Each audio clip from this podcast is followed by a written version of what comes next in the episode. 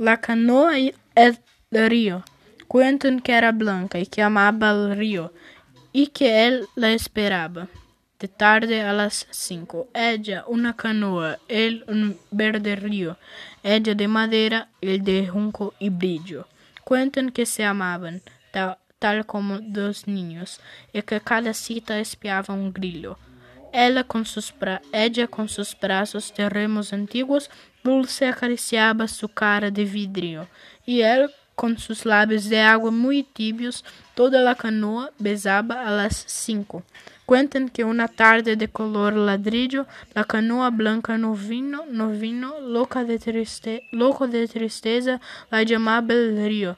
A toda la costa salpicó su grito. Ay, que sin oírlo, un pescadorcito la canoa blanca llevó hacia otro río.